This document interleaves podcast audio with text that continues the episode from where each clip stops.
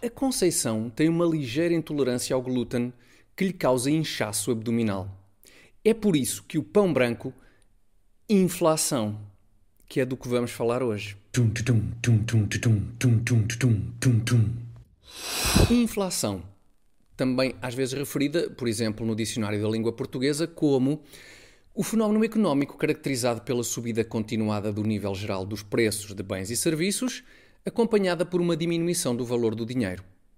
Diminuição do valor do dinheiro é a parte a reter porque significa que o aumento da inflação reduz o poder de compra dos salários, o que é muito aborrecido. Mas não impede que a inflação também tenha coisas muito engraçadas. Ora, atentem nesta nota que circulou há uns anos no Zimbábue. É uma nota de 100 bilhões de dólares do Zimbábue. Convenhamos que tem a sua piada. Uma pessoa entra no café e diz: Para todo, chegou o campeão. Tenho aqui uma nota de 100 bilhões de dólares. E diz o, o proprietário do estabelecimento: ah, Certo, isso dá para adquirir uma pastilha elástica ou um café. O que é que vai ser? E, e diz o campeão: ah, Bom, nesse caso vai ser um café. Com cheirinho, por favor.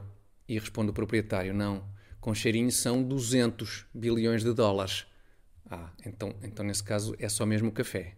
Lá está, histórias muito giras de quando a inflação está completamente descontrolada. Como na Venezuela, em 2018, altura em que, para comprar um frango, era preciso um carrinho de mão cheio de notas. Isto foi o frango mais dispendioso da história.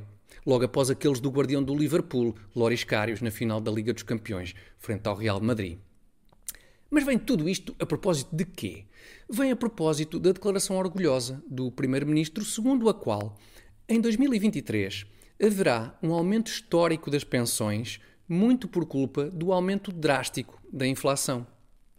Portanto, como a história nos mostra, e o Primeiro-Ministro agora confirma, aumentos drásticos da inflação é pá, são bestiais. São uma maravilha, os aumentos drásticos da inflação.